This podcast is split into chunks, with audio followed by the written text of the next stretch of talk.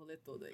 Esse rolê todo aí. É muito rolê, Sim, galera. É muito nossa, rolê. o que não falta é rolê. O que eu tava falando hoje com o Jardel, porque antes da gente gravar.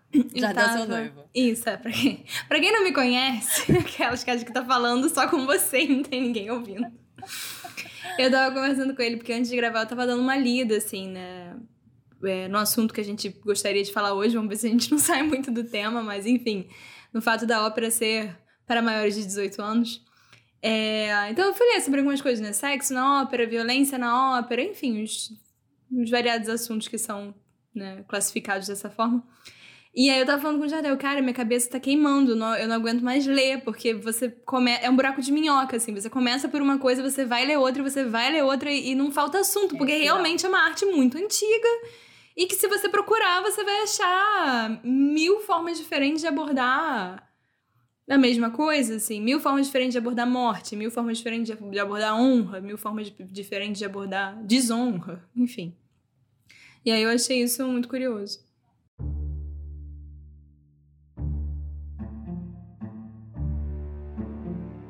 Olá, bem-vindos à primeira temporada do podcast O Resumo da Ópera. Meu nome é Júlia Requião. E meu nome é Maria Gerck. Nós duas somos cantoras e amantes da ópera. Esse podcast é o nosso espaço para conversar sobre esse gênero musical que nos é tão querido, na esperança de, quem sabe, fazer você também se apaixonar. Sem complicações, preconceitos e, francamente, sem filtro, a gente te conta agora o resumo da ópera.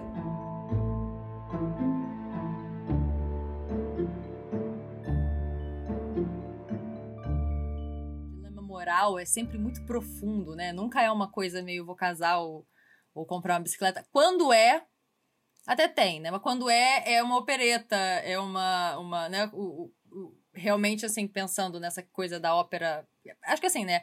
A ópera mais trágica, ela vai esbarrar com essas coisas da violência, da, sei lá, Da questões morais Aham. muito absurdas. É, pois é. E as comédias vão ficar mais com as, com as sacanagenzinhas, né? Com as, com, as, com as coisinhas, né? Que as pessoas podem achar que não, mas existem várias óperas que tem vários trechos que você vira e fala assim, gente, o compositor está escrevendo as- os, os dois transando. Só pode, só pode. Aqueles crescendos, aquelas coisas. Eu até coloquei na lista, né, do, do- dos assuntos, né, do dia de hoje, o final do, do primeiro ato da Butterfly, que é aquela coisa, note serena, tipo assim, eles ao relento, assim, pela primeira vez. Então, é, é- é a, a capacidade da música poder evocar esses, essas sensações, né, extra, extracênicas também, assim, né, porque é, é, é, impa- é sempre muito impactante, né.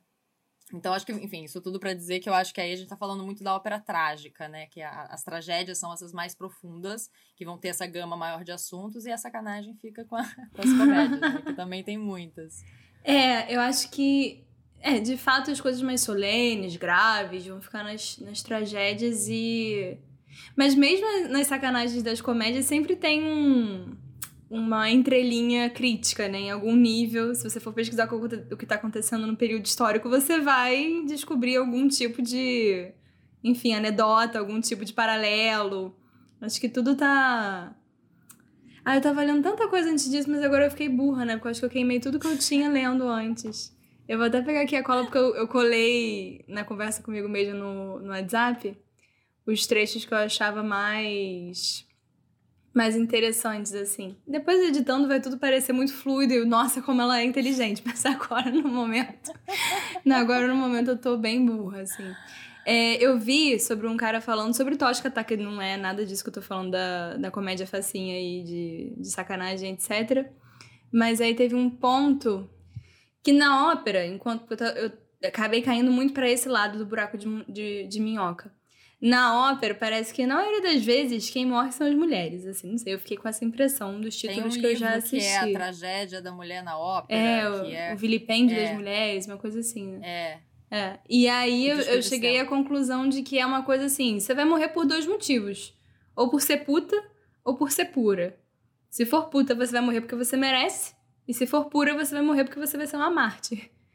Então. É, mas isso- Fala, fala. Não, fala, fala, fala, desculpa. Depois eu, depois eu emendo. Então, eu achei engraçado porque esses compositores, na maioria homens que retratam isso, assim, eles parece que deixam essas mulheres brilharem por um, por um tempo durante a ópera e serem quem elas são. E, enfim, são muitas camadas de. São muitas camadas de. De relação com o feminino na sociedade, de o que, que, o que, que essas mulheres no palco estão representando, como esses compositores enxergavam elas. Não sei, fico com essa sensação de que talvez os artistas, os compositores, por serem teoricamente mais sensíveis do que o público comum e ordinário, que eles talvez enxergassem algum valor nessas mulheres que talvez a sociedade como um todo não enxergasse, mas ao mesmo tempo, como eles, eles eram os filhos dessa sociedade, eles não tinha como se distanciar muito do, do que parecia um, um destino justo, entre aspas, para elas, assim. Não sei, acho que talvez eu esteja viajando, mas é porque eu tô bem frita hoje. É, eu acho que tem muito essa. Eu acho que é porque isso fica muito, muito costurado com a questão da, do, do, dos gêneros na sociedade, como que funciona isso, né? É, pensando assim, né? Nós somos o segundo sexo, a sociedade não é feita pra gente. Quando é pra gente, tem que se frisar que está-se, por exemplo, né, todos, todos inclui o gênero feminino. Logo, se você está falando para uma mulher só, você tem que dizer que é para ela, porque né, não, ela não é a, a, principal interlocutora, né? E isso vai para, enfim, todas as, as, nossas incursões profissionais, é, de relacionamento, de de coisa de bicho, de sociedade, sabe? Essa, essa nossa aglutinação em cidades e como que a, a prioridade, o direito do outro, né? Se você, se você é secundário, o direito do outro é do outro. Então, foda-se, né? É, e, é, e é muito, então é muito fácil você simbolizar uma mulher do mesmo jeito que é muito fácil você objetificar uma mulher. São as duas, são os dois lados da mesma moeda. Ela não é uma, ela não é você, ela não é feita da mesma coisa que você, ela é outra coisa. Se essa outra coisa, ela, ela pode ser descartável, né? Ela pode ser um copinho descartável que você joga no chão e pisa e quebra, ou então pode ser um busto de arte incrível que você vai colocar no teatro. Ela não vai deixar de ser um objeto por conta disso. Então, assim, é, eu tô dando aquela viajada malucona, malucona. Estamos é aqui isso. pra isso. Mas é, é, é, uma, é, é, uma, é uma esfera de, de relações, assim. Eu acho que no caso da representação da mulher especificamente na ópera e na literatura e tal, eu acho que tem muita dessa separação da gente ser um segundo, mas no caso, assim, a gente nunca perde a nossa natureza de mulher. A gente sempre vai ser uma mulher. Mesmo se eu me vestir como homem, mesmo se eu agir como um homem, eu sempre vou ser uma mulher. No caso do homem, ele ele, ele pode ser masculado de alguma forma, né? Quando o homem, né, da Bíblia, por exemplo, né? Quando o homem toma o, local de, o lugar de uma mulher, ele deixa de ser homem. Então, então assim, aí tentando costurar, por exemplo, com uma coisa bem 18 anos, que é Carmen, que é um feminicídio. Eu às vezes olho com uma certa empatia, que não é uma empatia, eu não tô passando pano pra esquerdomacho escroto. Eu acho muito bonito que você tirou o estereótipo E você aceitou. Não é isso, mas eu, eu tenho uma certa empatia pelo sofrimento do Dom José, porque é isso, no momento, naquela situação que ele se vê rejeitado, ele, ele se sente menos homem.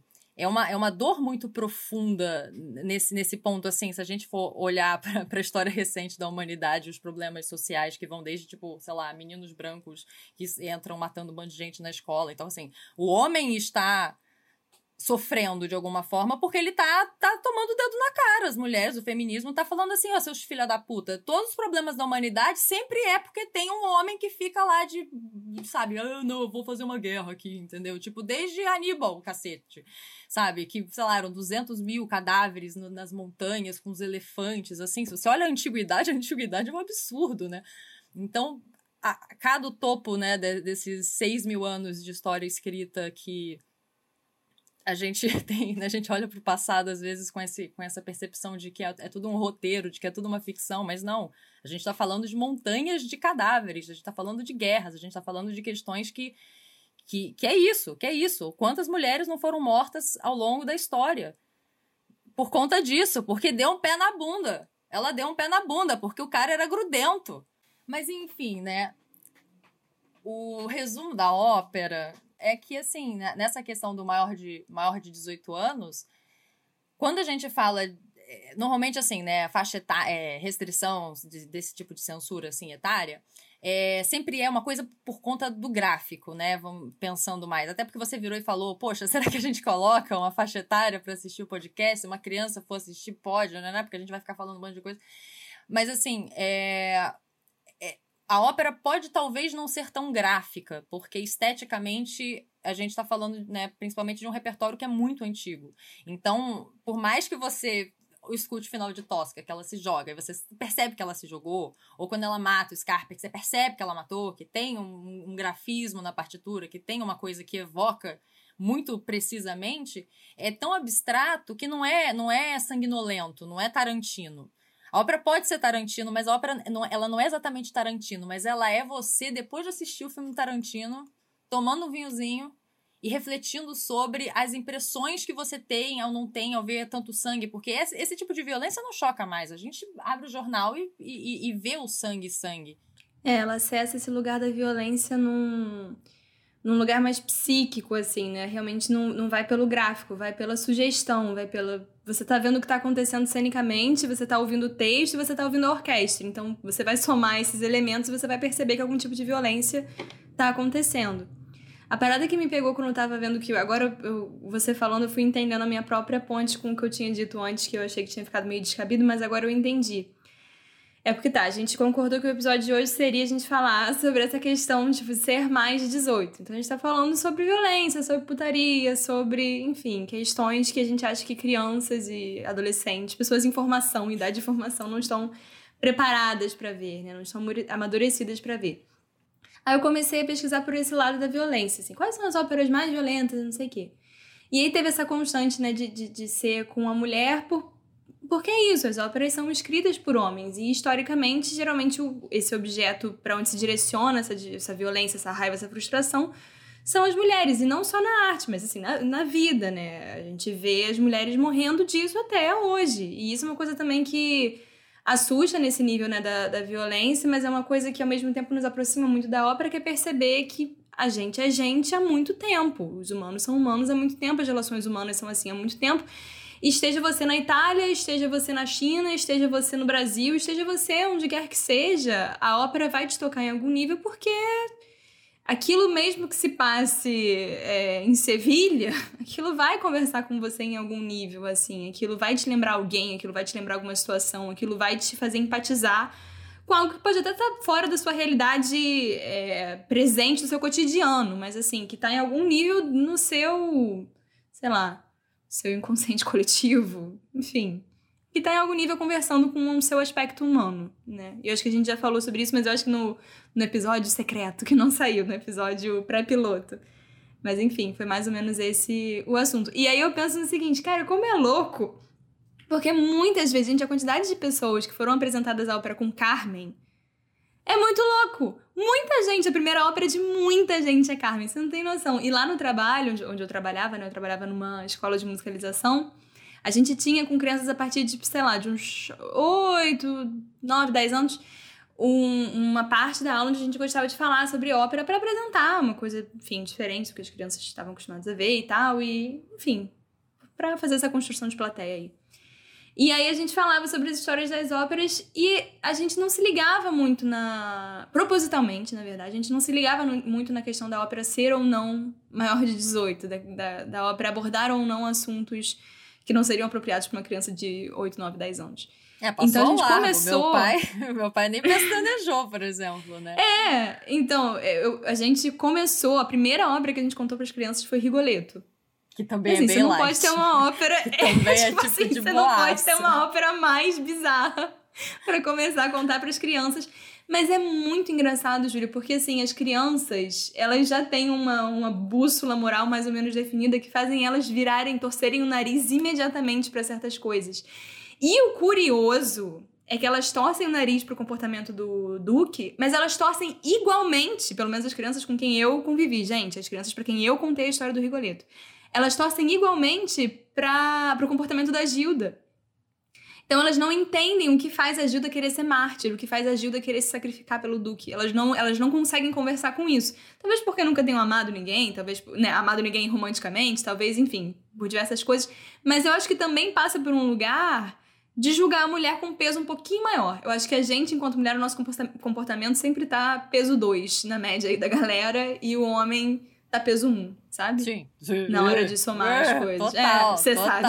Oh. Nós sabemos. Pois é, pois é. É, não, e aí, assim, você tava falando, né, das óperas mais dramaticonas e tal, e aí eu.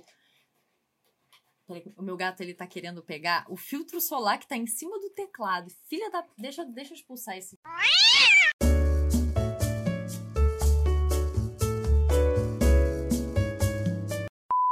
Tem uma comediante italiana que eu esqueci o nome, mas ela tem uma. Um, dessas, dessas, né, de, de stand-up, assim. Aí ela tem, ela tem uma frase que eu adoro, que ela fala assim: já na, na literatura se percebe a diferença entre os homens e as mulheres. Otelo, com medo de ser traído, mata. É, Butterfly, com medo de ser. é, com medo de ser traída, com certeza de, de ter sido traída, se mata. Aí depois ele vira e fala assim: bom, são dois gênios, né? Os dois lados, né? Mas ela, ele faz muito essa, ela faz muito essa separação, né? A Butterfly se sacrifica para que o filho vá além do mar. Porque o Pinkerton voltou lá com a mulher americana e falou assim: ó, desculpa, meu filho do pai, vou te pegar aqui, vem aqui, moleque. A, a Gioconda tem o mesmo rolê. A, a Tosca não chega necessariamente a ser um sacrifício, porque. Mas é meio isso, assim. Ela. Não, se bem que ela ia ser presa também, mas tem essa coisa do. do do Cavaradós mas ela ter morrido morrer e ela falar, acabou mãos, também, é. acabou também, né? A Carmen, ela se entrega pro abate. A Norma se joga na... Gente, eu vou pegar o Kobe aqui e vou listar, porque se a gente escarafunchar, deve ser tudo, deve ser tudo. É a mulher nesse, nessa, Uhum. nessa posição do sacrifício. Olha que interessante. A mulher na, na posição do sacrifício. É, é o se anular, né? A, é a, mulher, a mulher na ópera, né? mas assim, ela se anula, né? Quando ela não morre de tuberculose também, que é outro, outro fator constante. né? Não, pois é, e de alguma forma essa garota vai morrer, você tem a certeza, assim. Mas é uma coisa engraçada porque tá, aí a gente tá falando das tragédias e enfim. Mas eu eu, quero na- saber de na- sacanagem agora. É, pô, vamos dar uma. Vamos deixar o clima um Vamos, pouquinho é, mais leve, é. falar um pouquinho Quero de falar de sexo. né? sacanagem. Pois é. Eu tinha anotado Trilogia da Ponte, porque eu acho que ela Então, é isso que eu ia duplamente... falar, na nossa é, tabelinha tinha lá também essa opção. eu Vamos acho que falar ela é disso. duplamente boa por isso, por ela ser bem introdutória, tipo, ópera maneira pra você dar pra alguém de presente o link pra ouvir no Spotify. Ópera Uhum. da ó, Dom Giovanni, Così e, e As Bodas. Mas também por essa questão de, de, serem, de serem comédias muito picantes, assim. Muito picantes, Uhum. talvez. A chave do Eu idioma acho que elas são muito completinhas, assim. Realmente é, é o tipo de coisa que, que desce bem. Um golinho de cerveja gelada. Ih, gente, eu acho que eu falo demais de cerveja nesse, nesse podcast. As pessoas vão achar que eu sou uma bebum, mas enfim. Porque é uma coisa muito completinha, sabe? É, uma- é o tipo de ópera que você vai assistir, você não vai sentir o tempo passar. Quando terminar, você vai sair cantarolando musiquinhas que você ouviu na ópera. É uma parada tipo chiclete real. É, se você quiser assistir pela crítica social e tal, tem crítica social. Se você quiser Foda. assistir. É, crítica social foda, exatamente. e. E tem também a parte da putaria, assim. E, e todo mundo acaba bem. Ah, não. Quer dizer. Tirando Giovanni. Mas se bem que bem Ah, também, né? tenho- Ele mereceu morrer. Eu escrevi um artigo na, na, na graduação que eu não. Para que você vai defender não- o Giovanni. Não é possível, Júlia. Não, eu não vou defender. Não, eu, fi, eu vou falar em um artigo, mas assim, eu não, eu não escrevi um artigo, eu escrevi um. Professor pro final de né, semestre, ah, tá, o trabalho e tal, sei o que, fichamento. Aí eu fiz um artigo de 32 páginas. Só que, tipo assim, eu não li nada, eu só tirei as coisas da minha cabeça, assim. Eu li, eu li uns dois capítulos do, do livro do Kant e, e fui falar da moralidade em Dom Giovanni. Mas enfim, parênteses. Mas o Dom Giovanni, eu acho que ele. Eu, eu tenho. Ih, dá pra fazer um episódio inteiro só sobre as minhas opiniões do Dom Giovanni. É porque tem várias interpretações do Dom Giovanni.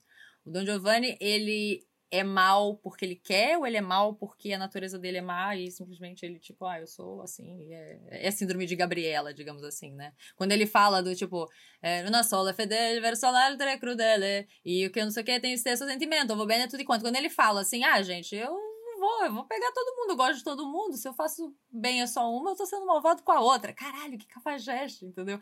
Mas isso, mas ele Mas fala a questão não é nem sobre ele ser fala... cafajeste. Ele é mau. Ele tem atitudes muito ruins, assim. Porque se fosse só pela cafajestice... Mas por que que ele é mal? Por que que ele é mal? Ele matou uma pessoa. Pera, que deixa eu pensar. Deixa eu repassar o enredo aqui rapidão. Porque ele matou uma pessoa... Isso, isso é um ponto, realmente, aí ele foi pro inferno por conta disso. Isso. Ele matou, pronto, ele matou. Isso a gente tem certeza. A questão do estupro da, da Donana lá, a gente não tem certeza, porque dependendo do tipo de montagem, do tipo de interpretação que se quiser dar, a gente pode dizer que ela só disse que foi estuprada, mas na verdade não foi estuprada. Enfim, dá pra gente interpretar isso dentro da ópera, né? É, mas ele matou. Isso é certo. E ele também poderia ser pelo menos honesto com a, com a Elvira, então, né? Pelo menos parar de enrolar a Elvira e falar: não, não quero nada contigo, eu quero mesmo ser putão, eu quero mesmo ser cafajeste. Pronto, ao invés disso, ele fica enfiando o. Como é que é o nome? Não é Mazeta, é o outro, é o, o Leporello pra falar isso pra ela. Mas é dinâmica dos dois. É dinâmica dos dois. O Leporello é mais. É mais. É, o, o Leporello é pior. Começa a ópera com o Leporello falando, pô, eu queria ser o Dom Giovanni. E ele que é o cara que anota Mas o, o sonho do oprimido, Júlia. Como ele sabe, não é ser o opressor. Ser ah, eu julgo o sonho O Leporello não é o exemplo eu perfeito de sonho do oprimido. E nada a ver. Mas é uma, uma vibe meio dessa, sabe? Tipo assim, ele se fode sendo, sendo capaz, ele quer ser total, chefe. Total. E outra coisa, outro ponto negativo contra o Leporello. Quando, na cena do cemitério, o Dom Giovanni vira e fala assim, porra, aí peguei uma novinha lá, cara, que me chamou de Leporello, Leporello é meu caro. E aí eu achei ele... Aí o, o Leporello fala assim, e se fosse a minha mulher? Ou seja, além de tudo, o Leporello é casado. Vamos, vamos dormir com essa. Mas o... Mas assim, eu tenho mais raiva do Dom Otávio, que tá desde o início da ópera falando... Tipo, a, a mulher dele falando assim, ah, esse cara me estuprou e matou meu pai. Aí ele... Oh, será que sob o sagrado manto da amizade, o Dom Giovanni... Ele fica a ópera inteira, no libreto, a, a primeira vez que ele faz alguma coisa, banana, banana. Era isso que eu ia falar agora. Ele é a primeira o... coisa que ele faz é lá no finale, naquele finale que todo mundo corta. Entendeu? O cara demora três horas de ópera para poder acudir a mulher e fica, ah, não, por quê? Ai, não, porque somos nobres e nobres somos legais. Ah. Cara, mas não é nem só ser banana, vou te falar mais. Ele é o exemplo perfeito do filho da puta do esquerdomacho que no grupinho de, de futebol. Jovem misto. É, ele é o exemplo perfeito daquele que no grupinho do futebol, é tipo assim, com as meninas ele é o desconstruidão, mas aí no grupinho de futebol a galera envia nude das outras ele curte, não fala nada. Quer dizer, nem curte, nem, nem, nem tipo, bota lenha na fogueira. Mas não É, fala porra nenhuma. Ele é o coniventão. É o conivente. Ele não quer acreditar na, na amada dele. Ele quer acreditar que, tipo assim, ah, mas será que um homem de bem, esse homão da porra, faria isso com você? Será? Então ele, na verdade, conversa muito com uma galerinha aí que temos hoje em dia. E é isso aí. Pra mim, realmente, então, né, dos três, o pior é ele, o melhor é o Mazeto. E é isso aí, esse é o nosso ranking. É, o Mazeta é legal. É. O Mazeta é mais legal. O Mazeta é mais O legal. belo. O Mazeta é mais legal. E também tem a questão, né, de... de é, uma, é uma comédia dell'arte ali, de uma certa forma, né? A Zerlina é a Susana, é a Serpina, é a Zerbineta, entendeu? A gente tá falando desses, desses Uhum. arquétipos também, né? Então tem que ter o lance da Dona Ana ser esse contraponto trágico, né? Porque parece que ela é uma Electra, que ela é uma saída lá de, sei lá, esqueci o nome da ópera, do Idomeneu, uma coisa assim, Electra do Idomeneu, né? Enfim, fiz referência à mesma personagem, mas enfim. Eu, mas essa coisa assim, na voz mais pastosa, né? Uma coisa mais. Da Clemença também tem, né? Então ela, ela tem um pouco esse, esse contraponto. A, a Elvira é meio histérica. A Será Elvira é que é histérica? Eu não O- o entendo Dom ela dessa Schuster, ela forma. volta. Ela é histérica, ela é histérica. Não é histérica, eu não tô, eu não tô falando histérica, tipo, diminuindo ela ou chamando a mulher de histérica por ela tá. Não tô tentando desvalorizar Então o que ela sente, não. Mas ela tem uma. É, ela tem uma relação ali, um- uma tensão ali, porque ao mesmo tempo ela é uma mulher muito livre. Ela é uma nobre que deu pra um cara. Assim, resumidamente, resumo da ópera. Dom Giovanni é uma ópera que se passa é, em 1300 e bolinha, século de ouro. É tipo mesmo, mesmo a Espanha do, do Dom Quixote, né? E ela é uma nobre italiana que chegou lá na Espanha, uma nobre espanhola, enfim, indo atrás do Dom Juan. E o Dom Juan é o cara que vai comendo as meninas pelas cidades e anotando. E assim, na Itália foram 240, na Alemanha foram 121, sei lá, assim, na França não porque 91, mas na Espanha foram já 1003. Então estamos falando de uma ópera de 1790 alguma coisa, ou um pouquinho antes, mas assim, né? Segunda metade do século XVIII, que um- é lido no palco, né, as peripécias sexuais de um nobre. Então, sim, a questão da crítica social foda em Dom Giovanni é isso, né? A gente tá explicitando essa passada de pano que também é dado não apenas aos homens, mas à nobreza, né? Que fornicava de buenas no teatro, enquanto as óperas estavam rolando também. Ópera para maior de 18 anos, aquilo da área de sorbeto, né? Porque a galera já tava trepando no, no- nos camarotes. Caramba, Júlia. Mas, enfim. Por essa eu não esperava. Pois é, não, mas tinha, você acha que a galera O não se sexo você acha não está só não no palco, pegava? mas está também nos seus bastidores? Certamente. Está nos seus bastidores. Nos bastidores, não sei, mas no- nos camarotes. É, não né? duvido de nada, né, Júlia? Também, Não né? Sejamos se pega, mas- pudicas, É, né? pois é. Não sejamos inocentes. Mas o. É, mas assim. É... Dom Giovanni. Outro parênteses. O Dom Giovanni passa a ópera inteira e ele não come ninguém. Isso é uma outra coisa pra gente. Fecha parênteses. É, ele não pega ninguém, ele não consegue pegar ninguém. É, né, assim, esse finzinho de vida dele aí, ele passa por uma grande série de empatações de foda, né? Porque ele tenta, porque não é também como se ele não tentasse. Exatamente. Ele tenta. Ele tenta. Ele tenta. E aí, no momento de, de zombar, né, da, da situação, essa, essa posição da, do, da punição do libertino, né, que ele é a liberdade em excesso e o foda-se, né, aplicado nas ações, ele zomba da estátua do comendador e fala, ah, Leporello, chama essa porra dessa estátua pra jantar lá em casa. Aí a estátua fala, sim. E aí, tipo, ele, ok, então a estátua vai aparecer lá em casa. E a estátua aparece, pede para que ele se arrependa, e ele não se arrepende, e aí ele vai pro inferno, né? Então a questão, por exemplo, do ele, ele é penalizado por ter feito mal ou ele é penalizado por não ter se arrependido de ter feito mal. Até pro homem branco, hétero, cis normativo, é dado uma segunda chance, porque vem uma fucking estátua do inferno. Ela, o Don Giovanni, ele não é, ele não é amaldiçoado, ele não é culpabilizado pela sociedade. A sociedade é o Dom Otávio, que tá há dois atos falando, Ai, gente, será que ele realmente é um estuprador de mulheres? Não. né? E aí, ah, que- que- o que, é necessário para poder culpar o homem que matou em nome da libido, né? Porque todo mundo tem libido. Tá todo mundo. Eu vira tá louca pra dar pro Don Giovanni desde da outra cidade. Ela veio lá sozinha com o criado, com maleta, sabe? Tipo, colocando a honra dela em jogo. Ela fala isso, Uhum. que ela perde a honra, né? É. Acho que ela fala isso em algum Não, momento. se não assim. cabe também, a gente bota a palavra É, na não, boca é o dela, não Estado, não problema é o é, não é o Estado que. Não é um padre que fala que o Dom Giovanni tá errado. Não é um, um juiz que vai lá e prende o Dom Giovanni. Não, é uma fucking estátua saída do inferno que vai lá culpar o cara. Então, é, é, esse aspecto. Mas assim, você pode também assistir, assistir o Don Giovanni e achar engraçado, porque é meio isso, assim, sabe? É, é peripécias. Aí tem a. Aí o Don Giovanni se veste de. De, de Leporello, Leporello se veste de Don Otávio, que não sei o que, que não sei o que lá, o Mazeto vai lá e toma porrada. Aí a namorada do Mazeto fica do tipo assim: ai, você se machucou? Te dar um remedinho, um remedinho que eu tenho lá em casa. Total, entendeu? total. É, meu Deus do céu, sabe? Zelina, gente. Não, Zelina. era uma coisa que quando eu tava na faculdade, assim, eu entrei na faculdade, não muito novinha, mas assim, novinha, né? Eu entrei com 18 anos. E eu cantava as paradas e tal, não só ópera, assim, sei lá, canção qualquer.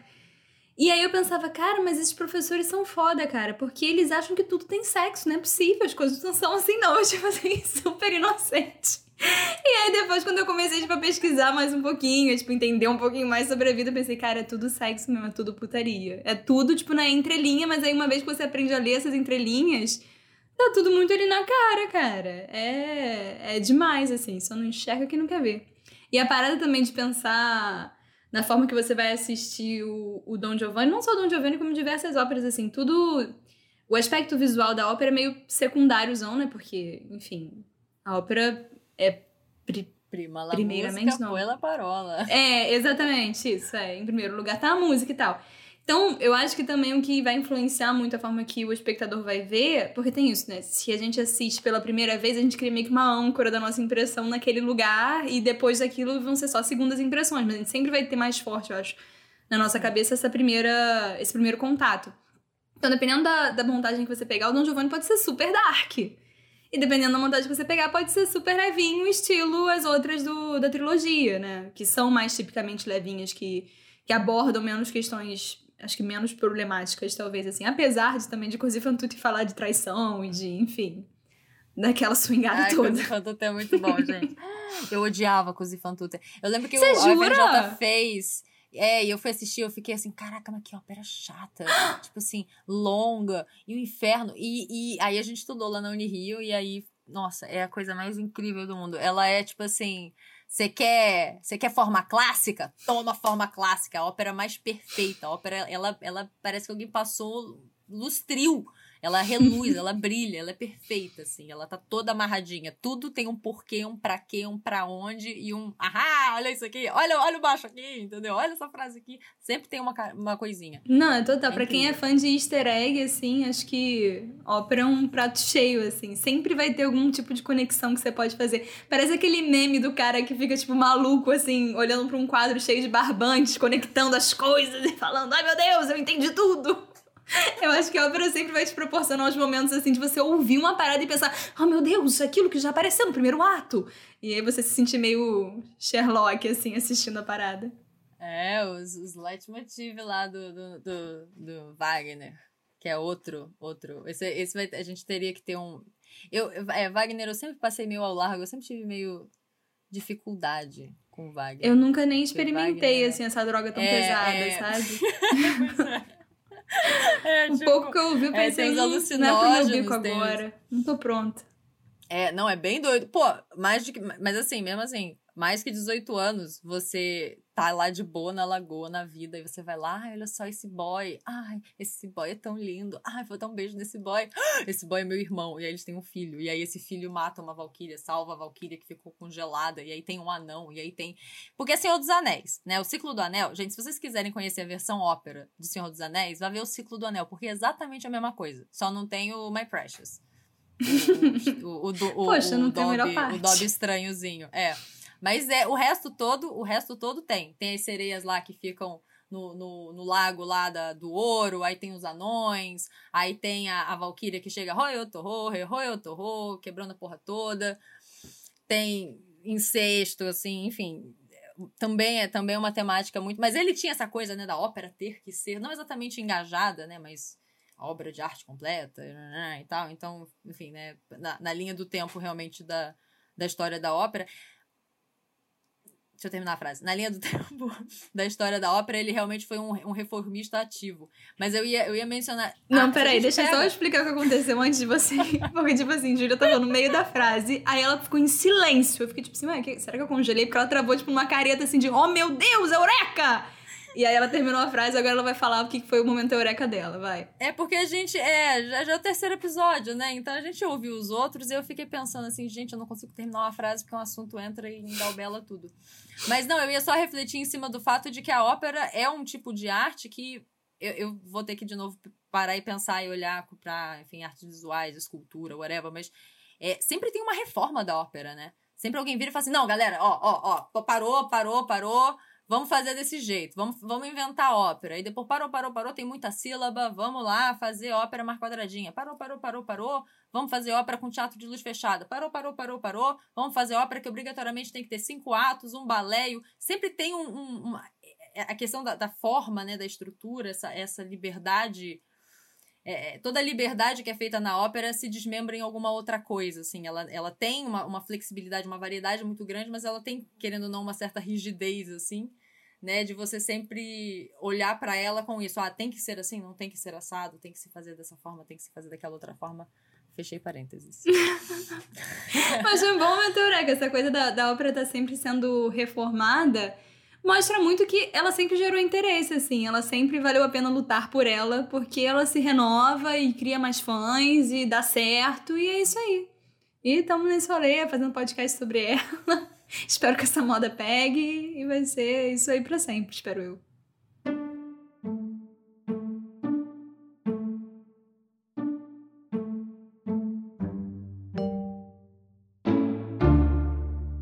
Eu só queria fazer um disclaimer para os nossos ouvintes.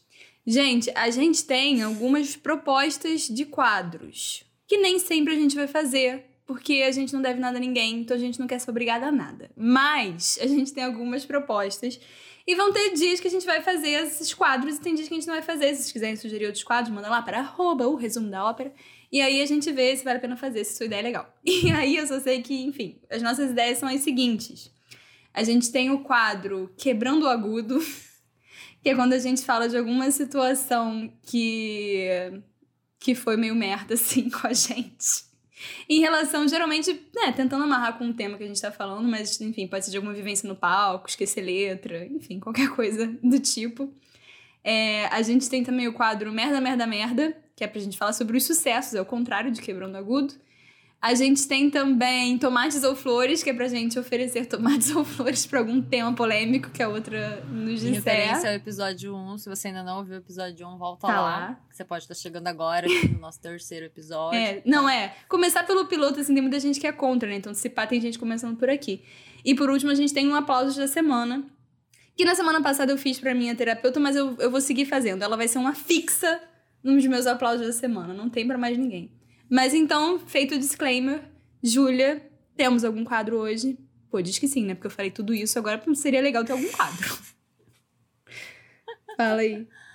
Não. O meu aplauso da semana vai ser pra minha solinha croma, eu e os meus miguinhos do programa dos gestores. Ai, gente, tá muito bonitinho. É, a gente já fez duas apresentações, é, e aí a próxima apresentação nossa vai ser dia 3 de novembro na sala Guilmar, no espaço Guilmar Novaes, que fica ali na lateral da sala Celi Meirelles. Aí a gente vai ter a Jennifer Campbell, arpista maravilhosa do OSESP, incrível. Ai, meu Deus do céu, eu tô toda, tô toda me tremendo já. Tá muito legal, tá muito legal o projeto. O projeto todo, enfim, né, foi, viabilizado pela sala. Eles falaram assim, galera, toma aí um orçamentinho, toma aí os, uma emenda de fazer quatro apresentações, toma a sala, toma o rider e vambora, bola aí alguma coisa, né? Então, tem três salas. Depois entrem lá também no site da Sala Cília Berelli, se vocês forem aqui do Rio, que além da programação da Sala Croma, tem outras duas. Tá bem tchutchuco, bem nhonhonhon. Você tem mais alguma outra coisa pra Não, Não. pode falar. Quero ver. Cara, meu aplauso da semana vai ser sempre pra. Rogéria. E acho que eu não tenho nenhum outro, nada mais que eu esteja assistindo, que eu queira recomendar, nem. Enfim. É, mas eu tenho um tomates ou flores pra você me dizer, assim, qual é a sua opinião sobre. Que foi uma coisa que a gente já falou aqui. Que é uma coisa que dá meio que um assuntinho pra gente terminar, ainda com a reflexão, não terminar, tipo, só. Ai, quadro, tchau. É o seguinte: você joga tomates ou flores para o conceito de apresentar óperas complexas e trágicas para crianças como primeira ópera. Ah, eu acho maneiríssimo. É flor, é flor, mas eu jo- jogaria aqueles ramalhetes de Iemanjá. Várias palmas. É, é, aquela que é chilepada de, de palma. Não, tô falando sério. Eu acho que é a possibilidade de você poder virar e falar assim: pequenos seres humaninhos, vocês não pediram pra estar aqui. Mas duas pessoas se encontraram e resolveram ter você, ou não resolveram ter você, porque assim acontece a vida, né? Mas cá estão vocês aqui, sem ter pedido pra estar aqui, entendeu? É que vocês aqui. Foram Pronto. jogados Como nessa merda. foi? E vocês vão ter que aprender a lidar com essas coisas, porque vocês vão passar por isso. Não tô dizendo que vocês vão ser exatamente passar pelas tragédias, mas a gente tá falando disso, a gente tá falando de morte, de desejo, de transformação, de questões sociais, de questões de gênero. Então, assim, galerinha, é isso, é isso. É a mesma coisa. Eu, eu poderia. E também, assim, um parênteses: o meu livro favorito. Vou falar meu livro favorito. Meu livro favorito é Meu Pé de Laranja Lima. Que às vezes é tido como um livro infantil. E é uma das coisas mais terríveis do mundo. É, é- eu, eu tô ficando. É a coisa mais. Você já leu? Já, mas quando eu era criança, justamente porque eu achava que era um livro de criança. Tipo, eu nem lembro qual é a Então, história. mas você assim. lembra de ter, de ter. Como não? Gente, meu pé de laranja. Não, é, é, é- Ai, gente, é a coisa mais linda.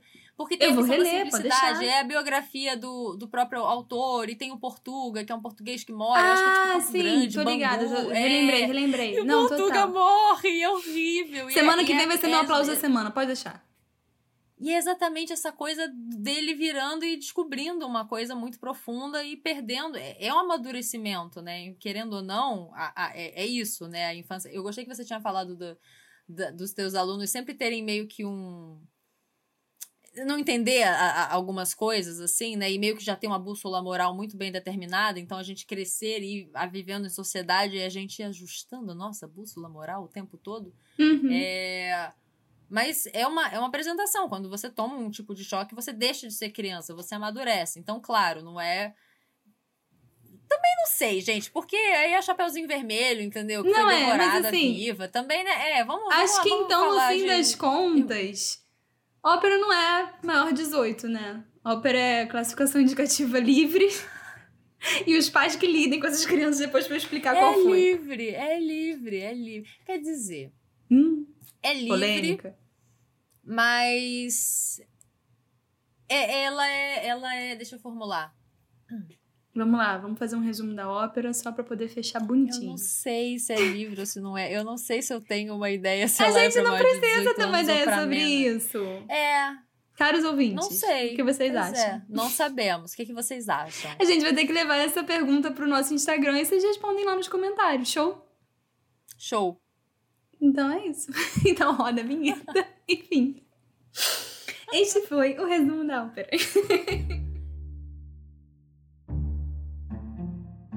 Esse foi o resumo da ópera. Para sugerir temas, fazer perguntas ou críticas construtivas, Entre em contato com a gente pelo Instagram, arroba o resumo da ópera. até a próxima!